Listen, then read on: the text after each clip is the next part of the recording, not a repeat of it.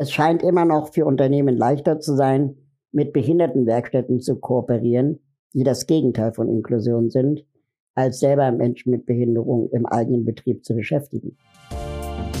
Hallo und herzlich willkommen zu Driving Change, dem Diversity Podcast. Ich bin Vicky Wagner, Gründerin und CEO von Beyond Gender Agenda und spreche mit meinen GästInnen darüber, was wir gemeinsam tun können, um die Themen Diversität, Chancengerechtigkeit und Inklusion auf die Agenda der deutschen Wirtschaft zu setzen. Mein heutiger Gesprächspartner ist Raul Krauthausen. Er ist Aktivist für Inklusion und Barrierefreiheit, Mitbegründer der SozialheldInnen und setzt sich für zahlreiche soziale Projekte ein. Zudem ist Raul im Beirat von Beyond Gender Agenda. Schön, dass du da bist, lieber Raul. Ich freue mich, dass du heute Zeit für ein Gespräch hast. Hallo, danke für die Gelegenheit. Sehr, sehr gerne.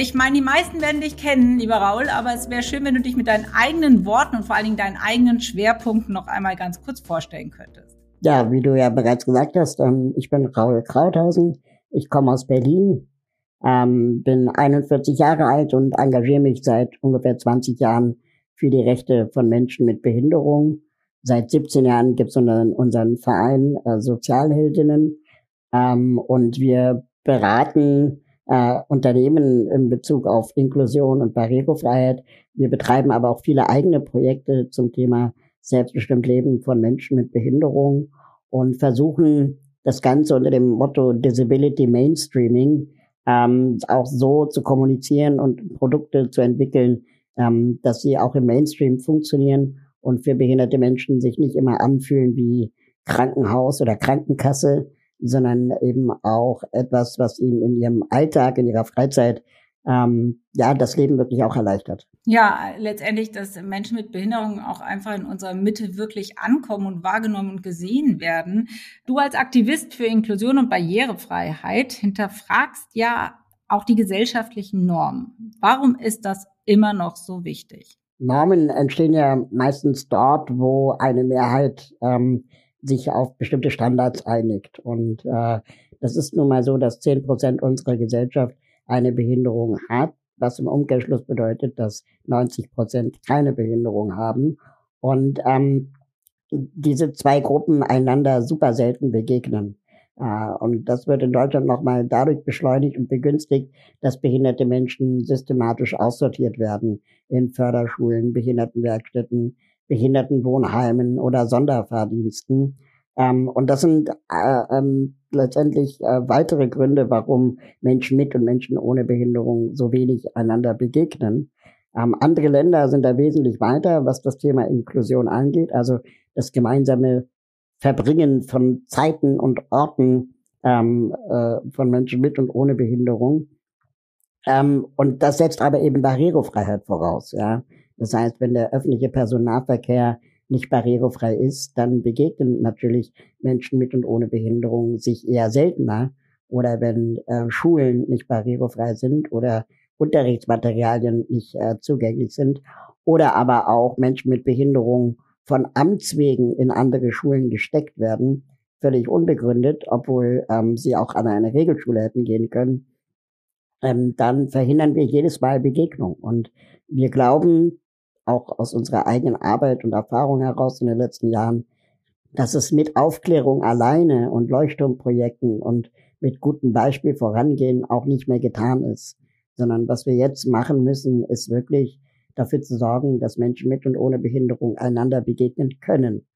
Und ähm, so können wir dann letztendlich die Vorurteile und Ängste, die es vielleicht gibt, äh, äh, abbauen, aber nicht durch Theorie. Und was genau braucht es dafür deiner Meinung nach? Braucht es klare gesetzliche Regelungen? Ähm, weil du hast gesagt, Leuchtturmprojekte, also das Appellieren, das Motivieren reicht nicht nur. Was muss konkret geschehen, dass wir jetzt nicht noch weitere Jahrzehnte warten müssen, bis es ein Miteinander gibt? Ähm, also ich glaube, wir können ganz viel lernen aus anderen Regulierungen. Ähm, sei es die, die Leuchtturmprojekte, die es gab zum Thema CO2-Reduktion oder die Leuchtturmprojekte, die es gab zum Thema ähm, gleichberechtigte Beschäftigung von Männern und Frauen. Ähm, das hat auf freiwilliger Basis nie funktioniert. Ähm, was äh, funktioniert, wenn wir jetzt die Frauenquote nehmen oder wenn wir CO2-Reduktion nehmen, ähm, sind Verpflichtungen und Vorgaben. Ähm, das klingt jetzt erstmal unattraktiv und unsexy und ständig haben Menschen dazu Meinungen. Ähm, es sind aber bisher weltweit die einzigen Methoden, die wirklich dazu geführt haben, dass sich substanziell ähm, Dinge verbessert haben. Und ähm, wir können gerne irgendwann in, in 100 Jahren über die Abschaffung dieser Quoten diskutieren, weil die volle Gleichberechtigung erreicht wurde. Ähm, aber bis dahin äh, müssen wir wahrscheinlich den Weg über Quoten und gesetzliche Regelungen äh, äh, gehen. Ähm, und hinzu kommt natürlich ganz klar der Abbau von Barrieren. Ähm, und diese Barrieren können vielfältig sein. Sie können bauliche Barrieren sein. Sie können natürlich auch Vorurteile und Ängste sein.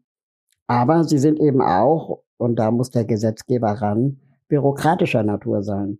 Und ähm, Unternehmen uns oft erzählen beispielsweise, dass sie ja behinderte Menschen beschäftigen würden, ähm, sich aber zum Beispiel niemand bewerben würde.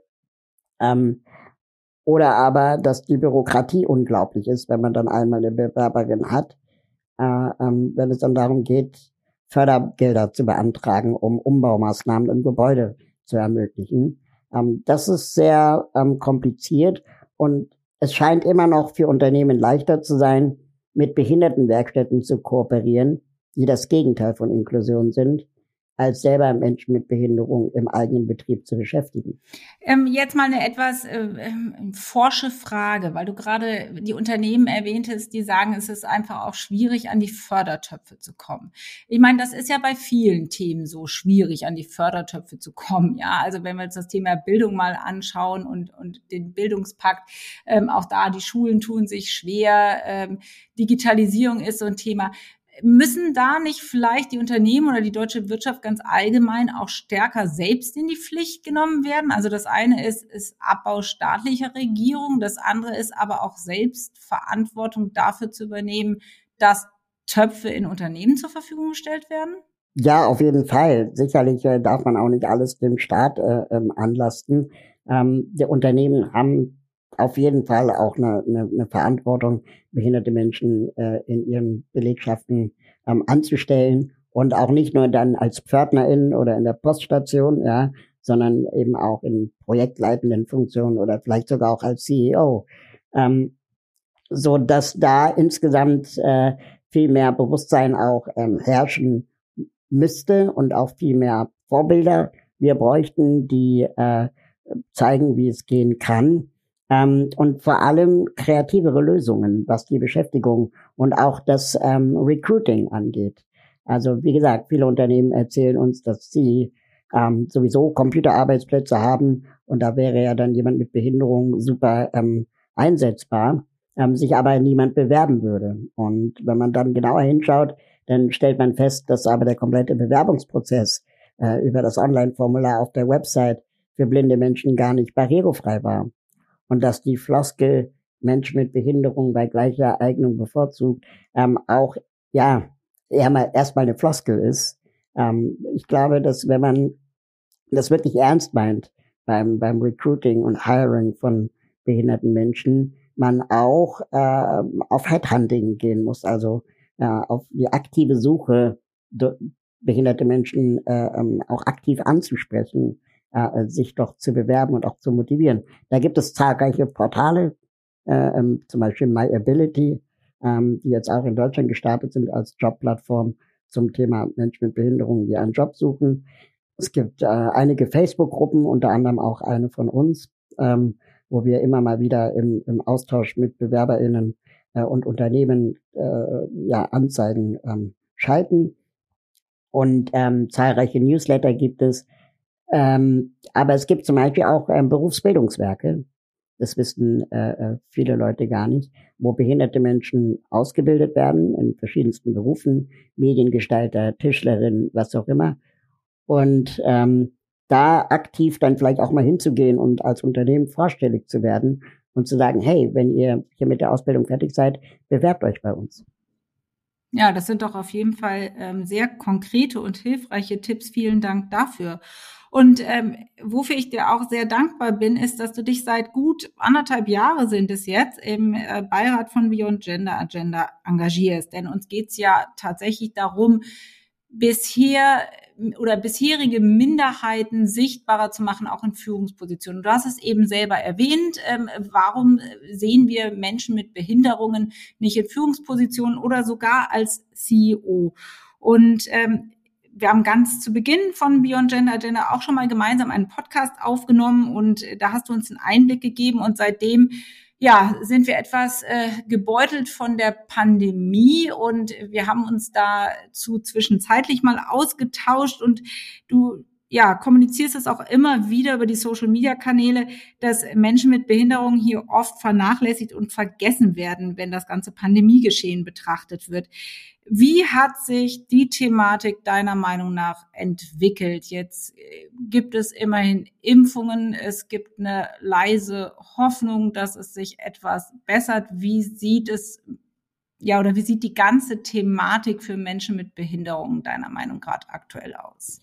Also die Corona-Pandemie war ja für uns alle oder ist für uns alle eine Scheißzeit. Ich glaube, da kann man relativ wenig schön reden. Ähm, ja, Ausrufezeichen ja, steckt, steckt viele Menschen äh, vor große Herausforderungen.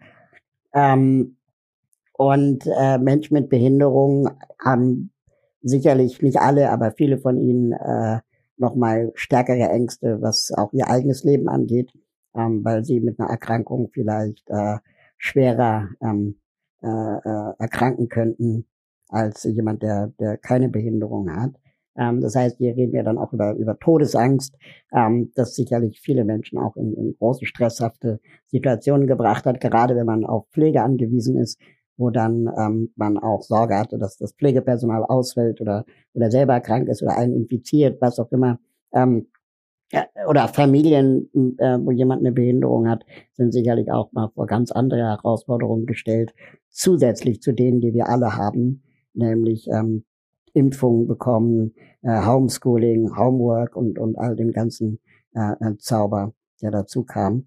Ähm, gleichzeitig hat die Pandemie aber mich persönlich zum Beispiel auch gelehrt, dass unglaublich viele Sachen digital möglich sind. Ähm, viel mehr, als ich es selber geglaubt habe, obwohl wir bei den Sozialheldinnen schon immer digital gearbeitet haben. Also Homeoffice ist inzwischen fast bei uns Standard geworden ähm, und wird es sicherlich auch bleiben über die Corona-Pandemie hinaus, ähm, weil wir einfach gemerkt haben, remote können wir teilweise sogar besser zusammenarbeiten, weil man einfach konzentrierter dann vielleicht bei sich zu Hause ist und man sich nur für Meetings äh, persönlich trifft, ähm, dass das äh, sicherlich etwas ist, was bleiben wird bei uns. Äh, Podcasts lassen sich jetzt gut aufnehmen, wie du ja hier vielleicht auch äh, mitbekommst. Ich habe äh, ein gutes Mikrofon, mir jetzt in, äh, angeschafft. Ich habe jetzt in meinem Zimmer einigermaßen das akustisch äh, ähm, abgeriegelt, dass, dass auch Podcasts leichter sind. Hm. Das heißt, ich habe mich irgendwie auch angepasst und die Digitalisierung Menschen mit Behinderung jetzt vielleicht auch neue Möglichkeiten gibt, äh, ähm, teilzuhaben. Auch Online-Lehre ist ja jetzt inzwischen leichter möglich, als es vielleicht vor drei Jahren der Fall war. Ähm, ich habe Freundinnen und Freunde, die studieren über Zoom. Ähm, etwas, was behinderte Menschen schon seit Jahrzehnten fordern, irgendwie Online-Lehre. Ähm, und jetzt auf einmal, wo es alle betrifft, äh, ist es plötzlich möglich. Wir hoffen, dass diese Möglichkeiten natürlich bleiben. Ähm, gleichzeitig warne ich aber auch so ein bisschen davor, dass ähm, das digitale, der digitale Raum ähm, jetzt so eine Art Katzentisch wird für Menschen mit Behinderung. Also so nach dem Motto, dass Unternehmen dann sagen, na ja, also wenn wir jetzt jemanden mit Behinderung beschäftigen, dann kann der ja von Remote zuarbeiten und dann müssen wir keinen Aufzug ins Gebäude bauen. Und dieser digitale Katzentisch, den müssen wir verhindern. Ähm, Menschen mit Behinderung müssen genauso die Wahl haben, ob sie ins Büro gehen oder Homeoffice machen, wie Menschen ohne Behinderung auch. Da müssen wir, glaube ich, ähm, drauf achten. Und wenn du mich jetzt politisch fragst, ähm, mache ich mir große, große Sorgen über ähm, die, den Stellenwert, den Menschen mit Behinderung äh, ähm, in, der, in der Politik haben, ähm, weil da schon in den letzten Monaten immer mal wieder Themen aufkamen, sowas wie Triage oder das Thema ähm, Impfung, wer wird geimpft, wer wird zuerst geimpft, Risikogruppen und so weiter.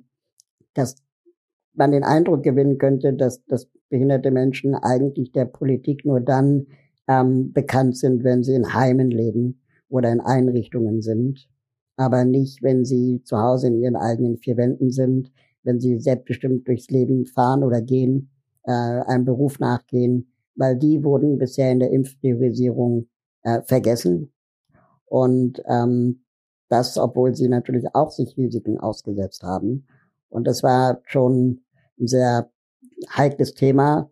Oder auch, dass bis heute Jens Spahn es nicht gebacken bekommt, in seinen Pressekonferenzen Gebärdensprachdolmetschung anzubieten, ähm, was jedes andere Land äh, ähm, hinbekommt, außer Deutschland. Und das ist schon auch beschämend und spricht in meinen Augen auch irgendwie Bände. Ja, das lassen wir mal so stehen und da ist sicherlich noch äh, viel Raum zur Verbesserung. Und ähm, du hast es jetzt mehrfach erwähnt, dass in Deutschland es leider immer noch normal ist, dass Menschen mit Behinderung eben nicht aktiver oder sehr inkludierter Teil der Gesellschaft sind, sondern eben in behinderten Werkstätten äh, sind und sich aufhalten. Und du hast vorhin erwähnt, dass es dazu eigentlich eine Quote braucht. Können wir das nochmal konkretisieren? Weil ich höre natürlich auch von Unternehmen oft, na ja, es gibt ja die, die 5% Einstellungsquote, die reicht ja nicht. Da brauchen wir, glaube ich, nicht drüber diskutieren. Welche Quote würde denn helfen? Wie, wie, wie bekommen wir denn das Thema wirklich hin? Wie kann man das denn konkretisieren? Konkretisieren und greifbar machen, um daraus vielleicht auch eine Art Actionplan zu entwickeln, dass es jetzt ein bisschen in zügigeren Schritten vorangeht? Also, wenn wir jetzt nur über die Quote reden, dann würde ich sagen, ähm, wären fünf Prozent auf jeden Fall schon mal etwas, äh, wo, wo, äh, wo wir einen großen Schritt gegangen wären, wenn es alle einhalten würden. Ähm, die meisten Unternehmen, die das nicht tun, äh, sind KMUs. Das heißt, wir reden ja auch nicht über die DAX 20, ja, sondern wir reden hier über, über Unternehmen, die ab 20 Mitarbeitern, Mitarbeiterinnen ähm, äh, in dieser Quotenregelung fallen. Das heißt, bei 20 MitarbeiterInnen äh, ähm, wäre eine Person mit Behinderung die Quote von 5 Prozent. Das ist jetzt auch nicht ein Ding der Unmöglichkeit. Ähm, und wir müssen äh, die Frage stellen, warum gerade KMUs sich so schwer mit diesem Thema tun. Das hat sicherlich bürokratische Gründe. Ähm, also dass einfach der bürokratische Aufwand für, für Unternehmen ähm, bei der Erfassung und Beantragung von so, ähm, Förderung oder Unterstützung ähm, einfach für viele eine große Hürde ist. Es kann auch daran liegen, dass Unternehmen vielleicht sogar ihre Quote erfüllen, aber selber das gar nicht wissen, weil die BewerberInnen äh, ähm, ihre Behinderung nicht preisgegeben haben, aus Angst vor ähm, von Nachteilen. Ähm, oder aber es kann sein, dass in der Personalabteilung von einem KMU die äh, ähm, Berührungsängste so hoch sind, dass es dann einfach mal schnell bei, bei Bewerbungen ähm, hinten überfällt, wenn, wenn jemand schreibt, ich habe eine Behinderung, man dann doch lieber den nächsten einlädt, als diese eine Person und sagt, wir probieren das mal aus.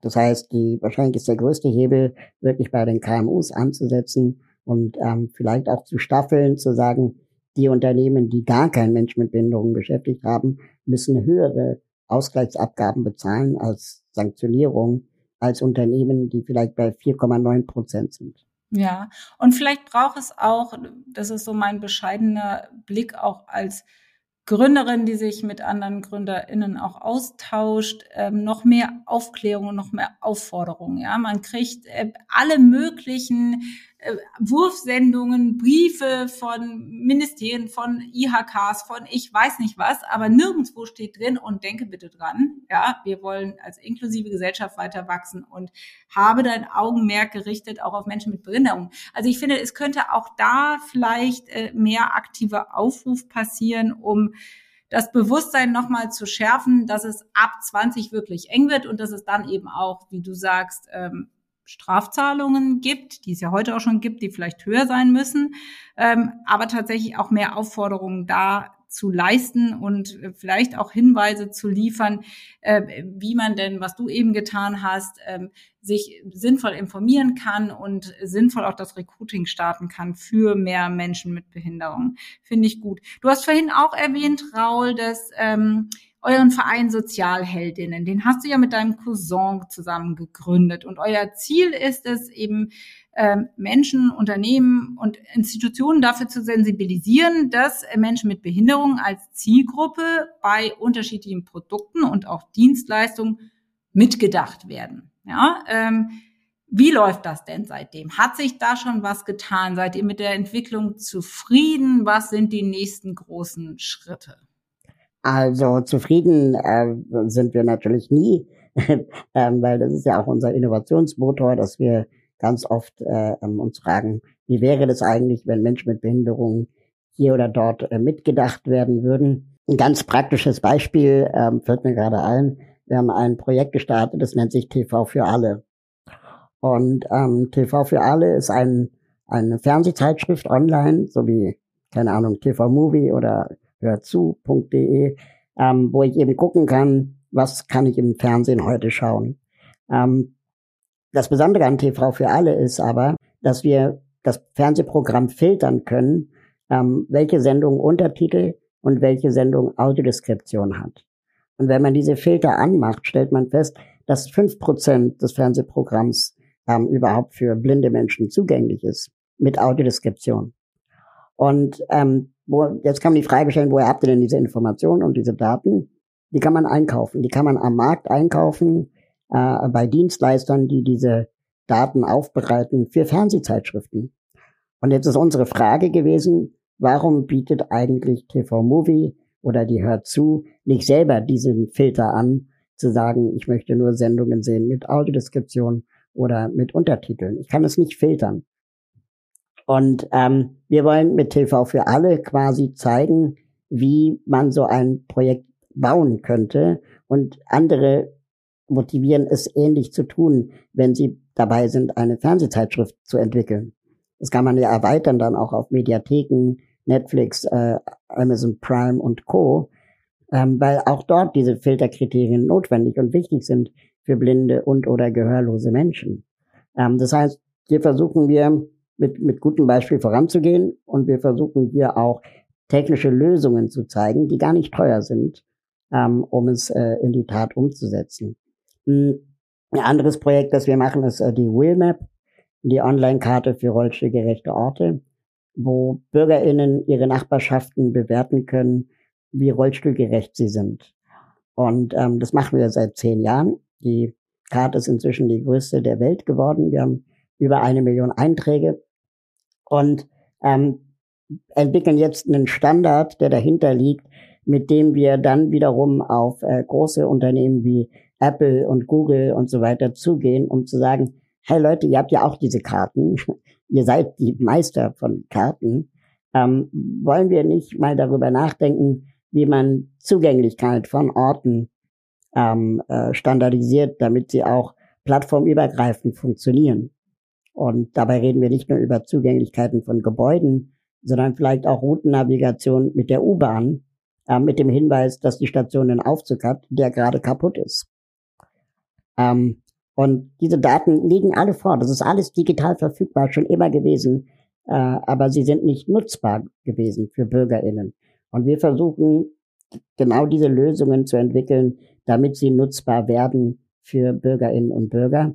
In Berlin haben wir jetzt das Projekt Broken Lifts gestartet. Das ist äh, eben eine Echtzeitanzeige über die Funktionsfähigkeit von Aufzügen der U-Bahn und der S-Bahn. Das heißt, wenn ich mich auf den Weg mache von A nach B, kann ich mich informieren, ist auf dem Weg ein Aufzug defekt? Und wenn ja, muss ich mir eine Alternativroute überlegen. Ja, das sind ja ganz äh, praktische Informationen, die einfach ja in die Nutzung kommen müssen. Und insofern finde ich das super, dass ihr da so aktiv auch auf die Chefs der Karten etc. pp zugeht, um es mal so zu sagen. Ähm, das wäre natürlich schön, wenn das verfügbar ist. Und ich stelle mir das auch gerade vor, äh, welchen Mehrwert es hat, wenn man das einfach auch kenntlich hätte auf Google Maps und Co. Und das könnte man erweitern auf Events zum Beispiel. Ne? Also wenn wir große Konferenzen machen, dann einfach auf der Anfahrtsbeschreibung ähm, anzeigen, äh, ob der Aufzug, ob die Station überhaupt einen Aufzug hat, ob der Aufzug funktioniert, könnte man vollautomatisch integrieren. Ähm, aber wir bewerben zum Beispiel auch dafür, dass die Veranstaltungen selber inklusiv sind. Also Menschen mit Behinderung auch auf Panels sitzen. Ähm, und, und wir, wenn wir über Vielfalt und Diversity reden, nicht immer nur Gender meinen ja, oder Migration, sondern eben auch Behinderung mitgedacht wird, weil das die Dimension ist, die als letzte oder gar nicht mehr genannt wird. Und ähm, da versuchen wir, die Fahne hochzuhalten.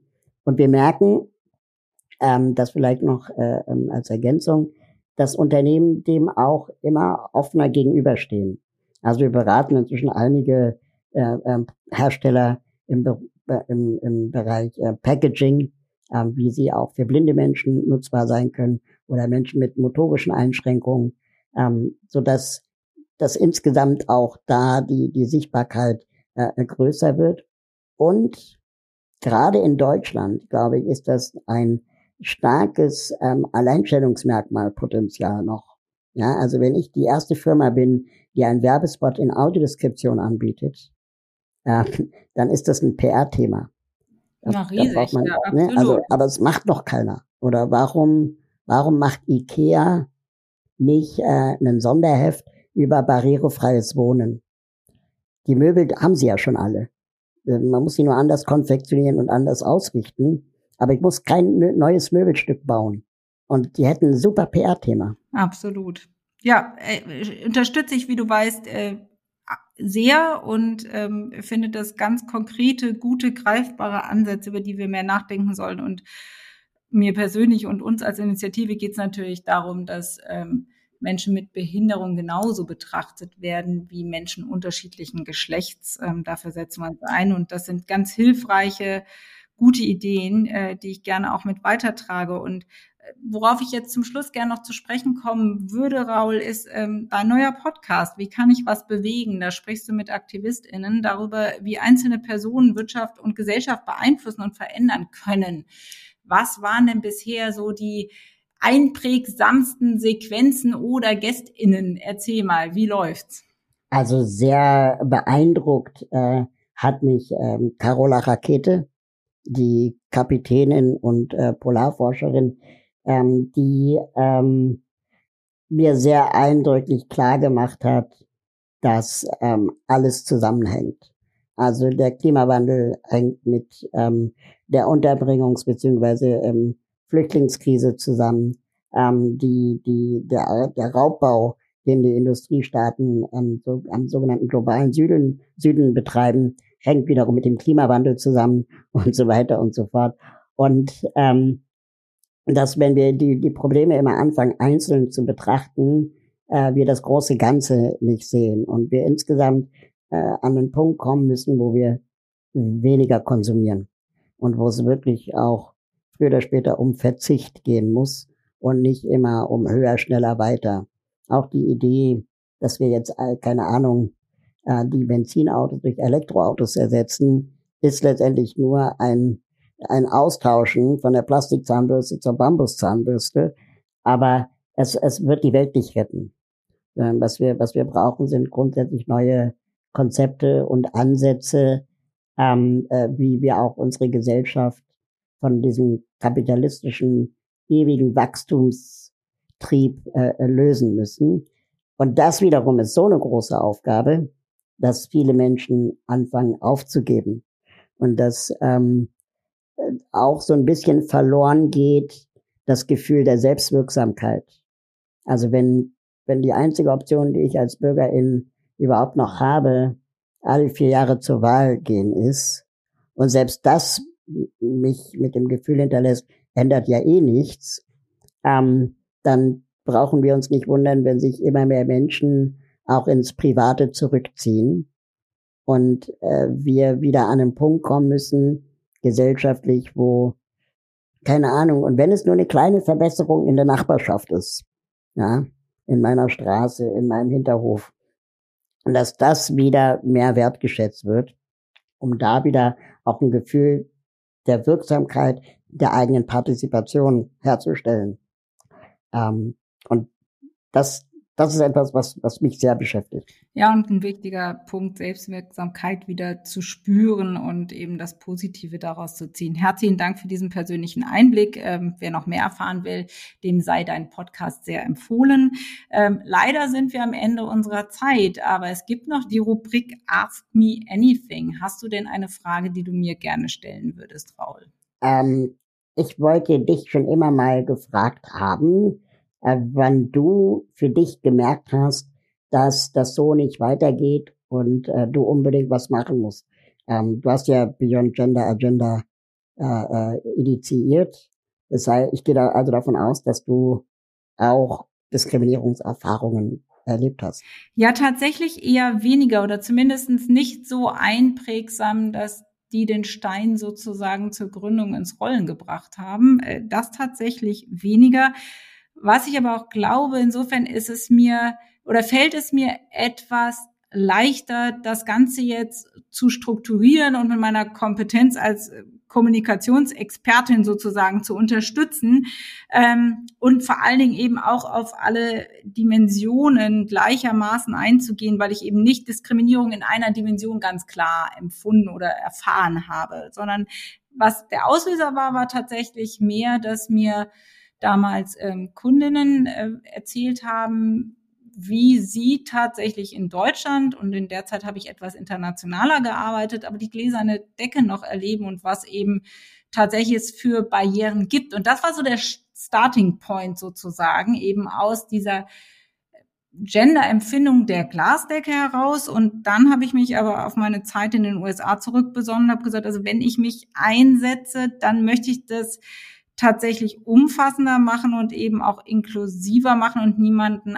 ausgrenzen. Und daher kam eben der Gedanke, Top-Führungspositionen müssen mit Menschen mit der besten Eignung und unabhängig von ihrer Prägung, egal welche das ist, äh, besetzt werden. Und insofern finde ich es tatsächlich auch sehr wünschenswert, mal ein eine Persönlichkeit mit einer Behinderung oder mehreren Behinderungen in unseren Führungsgremien zu sehen und eben zu zeigen, dass es geht, weil dass es gehen kann. Ich glaube, das stellen wir zwei gar nicht in Frage.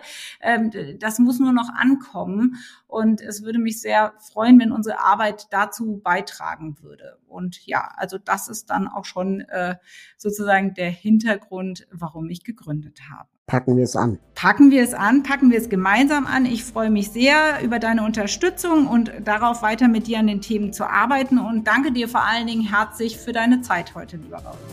Sehr gerne. Ich hoffe, euch hat diese Folge von Driving Change, dem Diversity Podcast, gefallen. Neue Folgen gibt's immer donnerstags. Und damit ihr keine Folge verpasst, abonniert uns gerne auf allen gängigen Podcast-Plattformen und folgt uns auf LinkedIn, Instagram und Twitter. Falls ihr Ideen habt, welche GästInnen ich einmal in unserem Podcast einladen soll, macht doch gerne einen Vorschlag. Ich freue mich darauf und immer über euer Feedback. Bis zum nächsten Mal, eure Vicky.